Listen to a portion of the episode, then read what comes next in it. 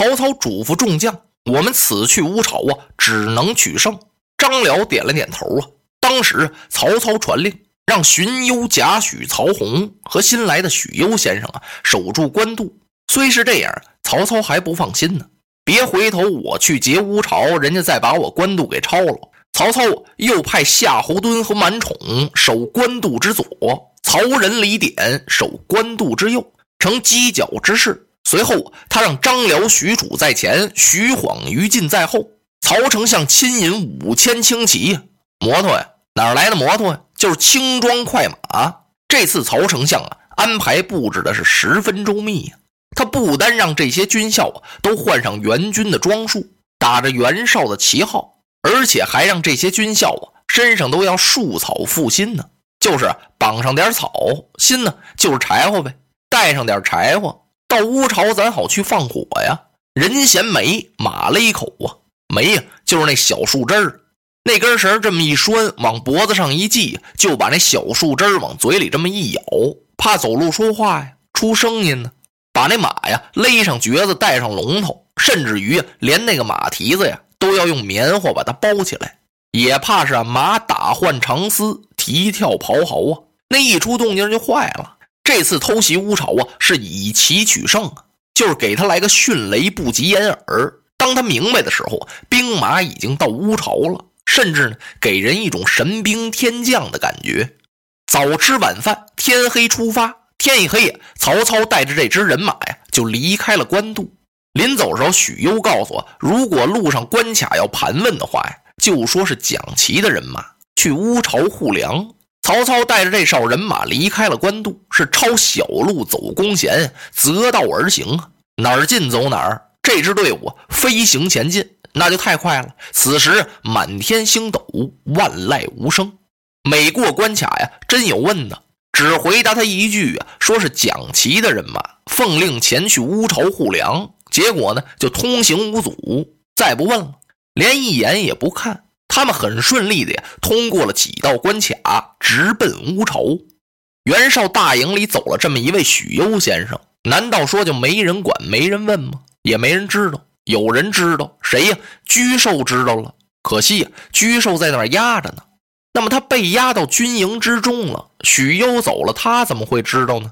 居寿虽然呀被关押在军营之中，他手底下的从人呢，到时候给他送饭呢。这个从人认识许攸手下人，从那儿知道的，就悄悄的告诉了居寿，说：“先生啊，许攸先生已经走了。”哎呀，居寿吃了一惊啊。许攸走了，他上哪儿去了？因为什么走的呀？这从人才告诉他，说是许攸先生啊，给袁绍献了一计。袁绍没听，不知道因为什么把他给轰出来了。就这么着啊，许攸先生就给臊走了。不好，居寿想糟了。许攸这一走啊，没有别的地方去，他准上曹营。因为我知道啊，他和曹操在年轻的时候啊很要好，他们已经多年没见了。不用问，许攸今日啊，准是弃袁绍去投曹孟德了。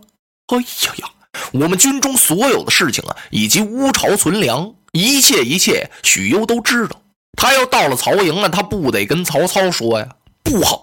想到这儿啊，居寿想去跟袁绍说一声。他站起来就走，看守他的一个偏将一看，哎哎，居先生，您上哪儿去啊？我去见主公。哎，那哪行啊？您现在是被看押呀。主公就是没把您搁到监狱里，因为这儿没有监狱。要有的话，就把您跟田丰搁一块儿了。不行啊，我一定得去见主公，事关全军的性命。如果不去见，我们就有全军覆没之危险。你担当得了吗？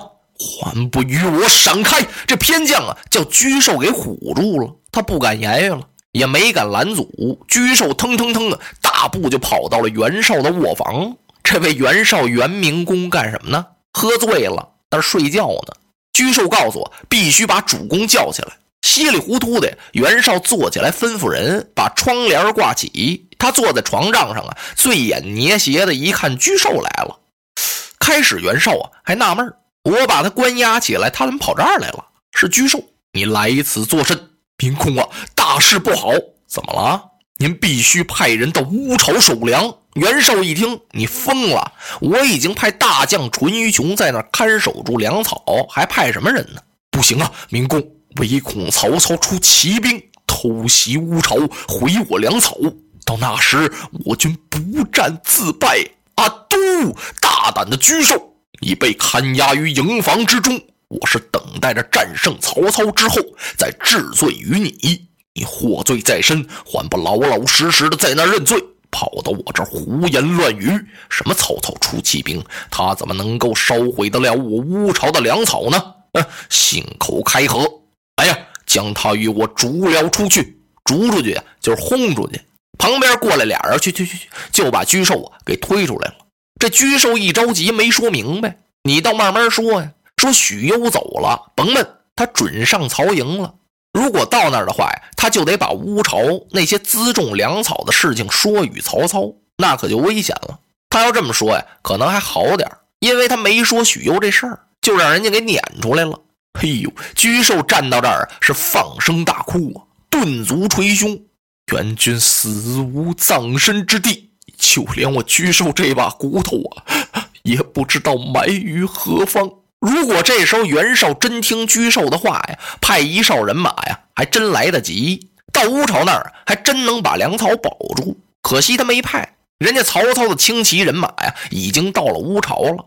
正好四更天，天还没亮，曹操传令，长驱直入，四下放火，哗，这人马呀就杀进乌巢来了。淳于琼呢，睡觉呢，他喝的呀比袁绍多，不省人事了。人家曹操的人马呀，都到了他屋里了，他还不知道呢。这些军校进来，用挠钩咔嚓一下打床上，就把淳于琼给拖到地上来了。当时是五花大绑，给他绑起来了。跟着呀，是一片火光，烈焰冲天。淳于琼手底下不是还有四员将呢吗？那个吕威煌和韩举子啊，跟淳于琼一样，醉得不省人事。只有隋元进和赵蕊啊，在外面巡逻呢。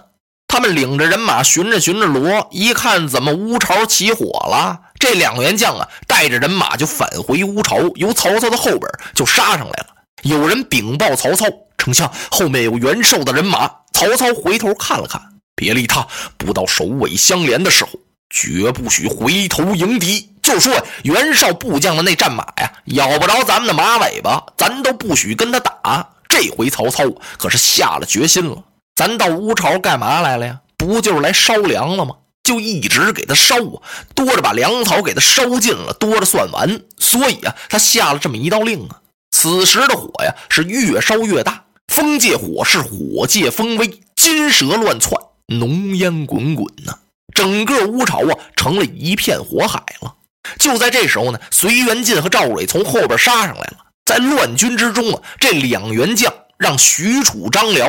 都给斩了！曹操吩咐一声，把淳于琼给我押过来。淳于琼啊，被押到了跟前。曹操也不杀他，也不把他捉走，怎么办呢？吩咐一声啊，把淳于琼的鼻子割掉，耳朵啊割下来，十个手指头啊全剁了，送回袁绍大营。哎，这叫伤其将，辱其主啊，就是为了寒碜寒碜袁绍。淳于琼这酒现在怎么样了？早醒了，让你喝呀，鼻子都没了。乌巢的火光啊，已被袁绍的中军营发现了。有人呢，就连滚带爬跑进了袁绍的卧室，喊叫这么一声“包”，把袁绍吓了一激灵，差点从床上滚下来。嗯，何事如此惊慌？哈，骑兵助攻，大事不好！有人在乌巢放火。好，袁绍一听乌巢着了火了，他的粮草辎重全在那儿，这可动了心了，光着袜底儿啊，打床上就跑下来了。站到门外这么一看，哎呦，远望乌巢方向啊，几乎红了半拉天，确实火起来了。这怎么回事？他赶快聚来文武众将，商议到乌巢救火。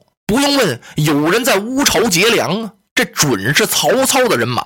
他刚要传令派兵去乌巢，让他的谋士郭图给拦住了。明公且慢，如果说去乌巢劫粮。那必然是曹操亲自率领人马去的，不必惊慌。袁绍一听，什么乌巢粮草都着了，还不必惊慌啊？啊，此时正是我们灭曹的好时机。明公请想，曹操带领人马到乌巢劫咱们粮草去了，不用问，他的官渡一定空虚。现在您可以派将指导官渡，咱们把官渡给他拿过来。他不是劫咱们的粮吗？可他大本营没了呀！曹操必然回救官渡啊！啊，咱们在路上安排好伏兵，一战孟德可擒矣。咱们准能把他捉住。这就是古代的围魏救赵之计。嚯，这郭图还给袁绍说典故呢。旁边的大将张合一听啊，郭先生这可不行，曹操谋略过人呢，他外出必有内备。就说他出去打仗劫粮去了，他官渡非有防范不可。咱们到那儿绝对取不下来。要是那样的话，咱还不如去乌巢救粮呢。要咱们去劫官渡，官渡咱打不下来，乌巢的粮食也都完了，那可就全毁了。所以张合呀不同意郭图之计。